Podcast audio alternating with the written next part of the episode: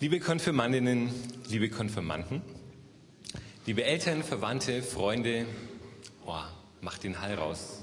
Bitte, Benny. Ist, da? Ist keiner drin? Klingt aber anders. Okay.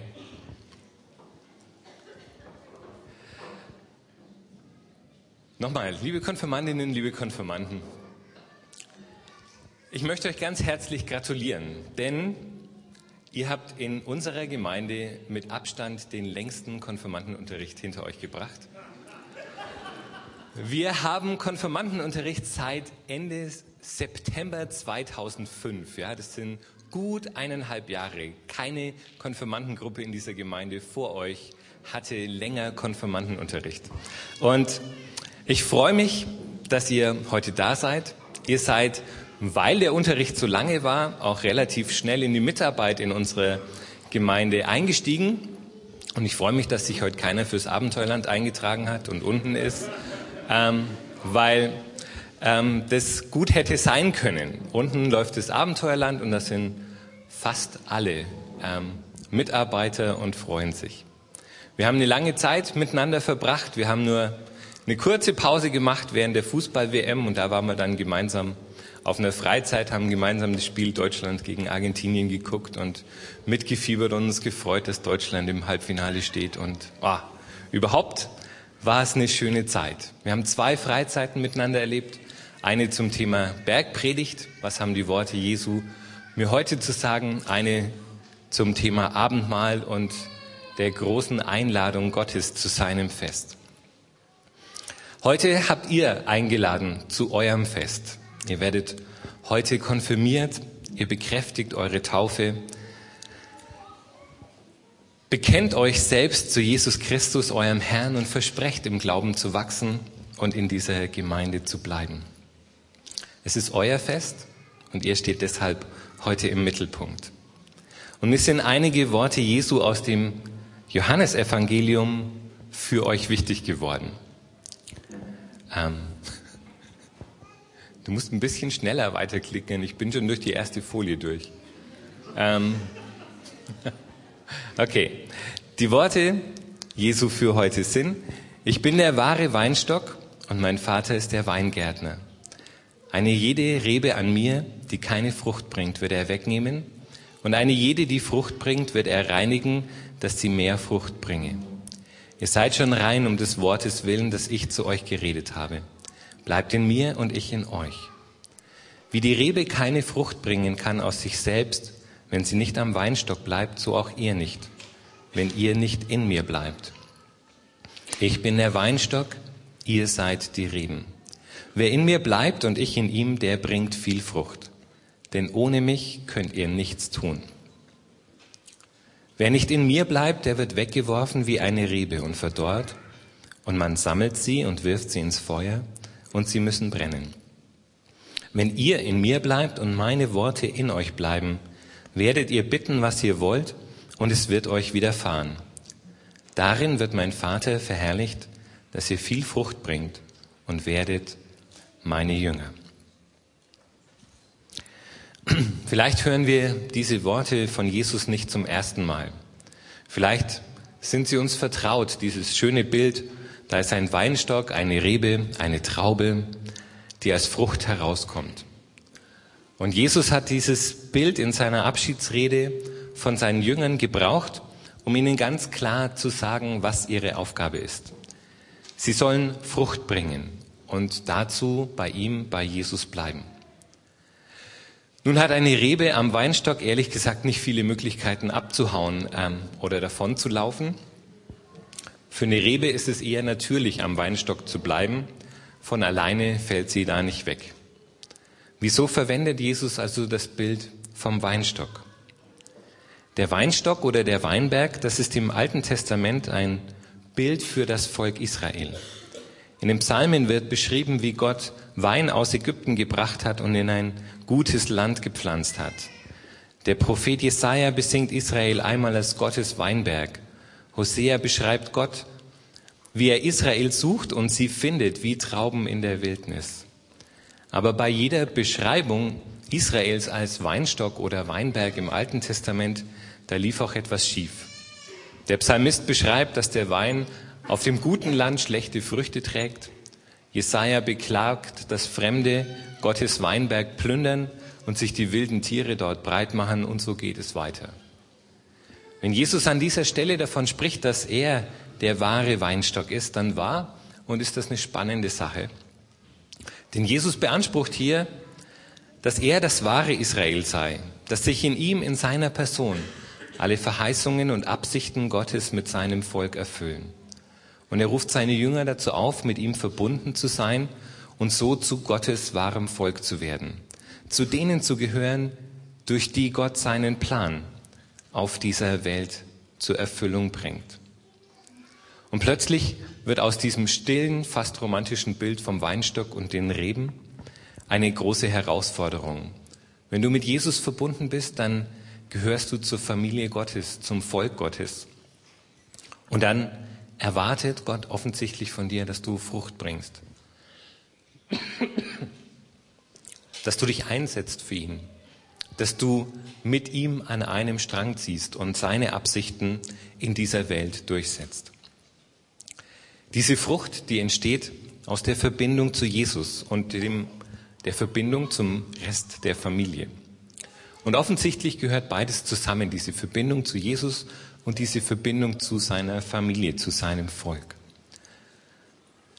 Manchmal erscheint es uns vielleicht einfacher, sich selbst um das geistliche Leben, das eigene geistliche Leben zu kümmern.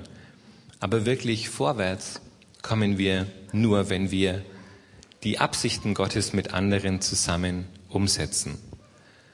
Wir gehören zusammen, wir gehören zum Volk Gottes und da ist es wichtig, in der Gemeinschaft zu bleiben, in die er uns hineingestellt hat. Dort sind wir eine Rebe, ein Teil des Gemeindelebens, ein Teil der Kirche. Wir beten gemeinsam zu Gott, wir loben ihn gemeinsam, wir lehren einander, wir treffen uns in Kleingruppen, wir teilen unser Leben miteinander und wir arbeiten daran, dass die gute Nachricht von Jesus Christus sich ausbreitet. Für uns ist dieses Bleiben bei Jesus offensichtlich nicht so selbstverständlich. Es gibt eine Geschichte im Neuen Testament, wo ein Jünger Jesu das Bleiben in der Gemeinschaft mit den anderen nicht so ernst nimmt und prompt etwas verpasst. Es ist die Geschichte von dem Jünger Thomas. Er hat diese Worte beim Abschied von Jesus auch gehört. Aber an dem Tag, als Jesus auferstanden ist, da war er nicht da da war er irgendwo anders. Damals gab es noch keine Computerspiele und damals gab es auch noch keine Fußballvereine, die ihn am Sonntagmorgen davon abhalten hätten können, mit dabei zu sein. Keiner weiß, wo er war. Auf jeden Fall war Thomas nicht da, als Jesus in die Mitte trat und den Jüngern erschien. Als er dann am Nachmittag kam, hat er es verpasst gehabt und er konnte es nicht glauben, dass Jesus auferstanden ist. Er ging in die Geschichte ein als der Jünger, der gezweifelt hat. Beim nächsten Mal war er dann dabei. Und obwohl er vorher darauf bestanden hatte, dass er seine eigenen Hände in die Wundmale Jesu legen will, sonst kann er es nicht glauben, ist er dann vor Jesus niedergefallen und hat bekannt, du bist mein Herr und mein Gott. Glaube wächst in der Gemeinschaft. Nicht allein in der Gemeinschaft, aber eben auch zu einem wesentlichen Teil dort. Und deswegen lohnt es sich, dabei zu bleiben. Überall dort, wo sich zwei oder drei im Namen von Jesus Christus treffen, ist er mitten unter ihnen. Und dann besteht eine reale Chance, dass Gott zu dir durch einen anderen Menschen spricht, dich auf etwas aufmerksam macht oder dir ein Zeichen seiner Liebe schenkt. Das kann in der Jugendgruppe passieren oder am Sonntagvormittag im Gottesdienst oder wenn du dich mit anderen aus der Gemeinde triffst oder wenn du einfach unterwegs bist. Ich gebe ja gern zu, dass nicht jeder Sonntag so eine inspirierende Begegnung mit Gott beinhaltet. Aber weil ich nicht weiß, wann eine kommt, deswegen versuche ich so oft wie möglich da zu sein. Es passiert nicht immer, aber immer öfter. Ein wichtiger Punkt, der auch in unserem Bibeltext vorkommt, ist das Gebet. Ich glaube, ein Kennzeichen davon, dass so eine Gemeinschaft stattfindet, ist, dass die, die da zusammenkommen, auch miteinander beten oder füreinander beten. Und wo Menschen sich einig geworden sind, gemeinsam zu beten, gemeinsam Gott anzurufen, da hat Gott einen besonderen Segen draufgelegt. Da liegt eine verändernde Kraft drin, die man spüren und die man erfahren kann. Und in dem Abschnitt vom Weinstock und den Reben verspricht Jesus, dass wenn wir ihn bitten, dass es uns geschenkt wird. Und die einzige Einschränkung ist, dass wir im Gehorsam gegenüber seinem Wort leben und in seinen Worten bleiben. Dann werden wir Frucht bringen. Früher habe ich ernsthaft geglaubt, dass Frucht bringen sowas bedeutet wie, ich führe ein anständiges Leben, ich bin freundlich, ähm, höflich und halbwegs ehrlich oder ganz ehrlich. Und ich denke heute, dass es nicht wirklich falsch ist, so zu leben, aber ich denke, dass es falsch ist, es als Frucht zu identifizieren, weil wenn wir ehrlich sind, dann kriegen ganz viele Leute es hin, halbwegs anständig zu leben, auch ohne Gottes Hilfe. Jesus redet in diesem Abschnitt aber davon, dass wir diese Frucht nicht ohne ihn hervorbringen können. Ohne ihn geht da gar nichts. Und für ihn bedeutet Frucht bringen, so für Gott zu leben mitten in der Welt, in der Kraft, die der auferstandene Jesus Christus schenkt. Für Gott leben ist eine Sache, die wir nicht ohne ihn tun können. Für Gott leben bedeutet auch, auf die Impulse zu achten, die Gott uns im Leben setzt und danach zu leben. Und deswegen hat es mehr damit zu tun, die Segel aufzuspannen und die Kraft Gottes einzufangen und sich von ihr nach vorne bewegen zu lassen, so wie in einem Segelboot, als dass ich irgendwie aus eigener Kraft versuche, ähm, mich anzustrengen, anständig zu sein und so weiter und so fort. Ich glaube, wenn Gottes Kraft in eurem Leben bläst, dann ist es eine schöne Erfahrung, wenn ihr die Segel aufspannt und die Segel setzt und ihr merkt, Gottes Kraft und sein Wind bringt euch nach vorne. Frucht bringen bedeutet dann eher, die Segel zu setzen, als sich mordsmäßig anzustrengen. Es ist mehr, ja, mit einem Segelboot vergleichbar wie mit einem Ruderboot. Bei einem Ruderboot muss man sich unheimlich anstrengen, um nach vorne zu kommen. Bei einem Segelboot muss man sich einmal anstrengen, die Segel setzen und dann muss man nur noch schauen, dass man den Kurs hält. Segeln kann man auch nicht alleine. Man muss mindestens zu zweit sein. Und ohne den Wind geht gar nichts, ohne die Kraft Gottes, die der Heilige Geist ist, dem ich mein Segel hinhalte, komme ich da nicht vorwärts.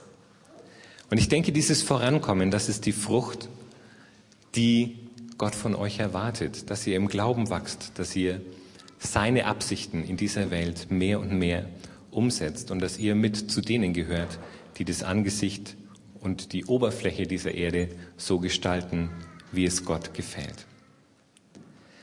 Gott ist es so wichtig, dass Frucht aus eurem Leben hervorwächst, dass er euch sogar wie einen Weinstock beschneidet. Ich habe nicht wirklich viel Ahnung vom Gärtnern, aber ich habe mir sagen lassen, dass wenn man einen Weinstock nicht beschneidet, er nur ganz kleine, mickrige Trauben, zwar dafür etwas mehr, aber relativ kleine Früchte hervorbringt. Man muss Triebe abschneiden, um genügend Saft in ein paar wenig Reben strömen zu lassen, die dann gute und große Früchte hervorbringen. Vielleicht schneidet Gott in eurem Leben was ab.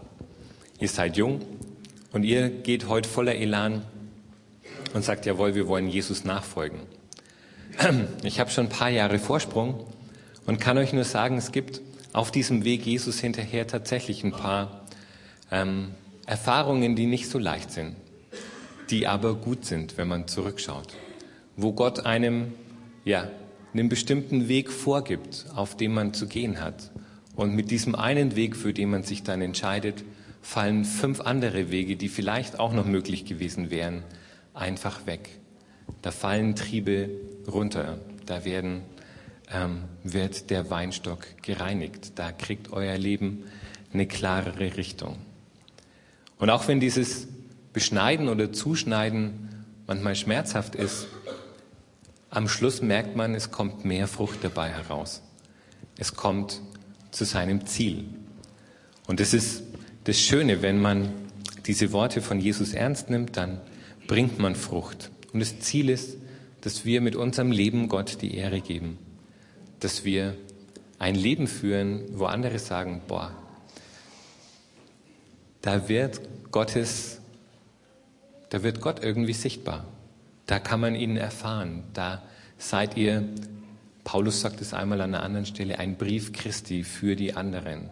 Wenn man in euer Leben reinschaut, kann man lesen, was es heißt, Jesus nachzufolgen. Das Ziel ist auch, viel Frucht zu bringen.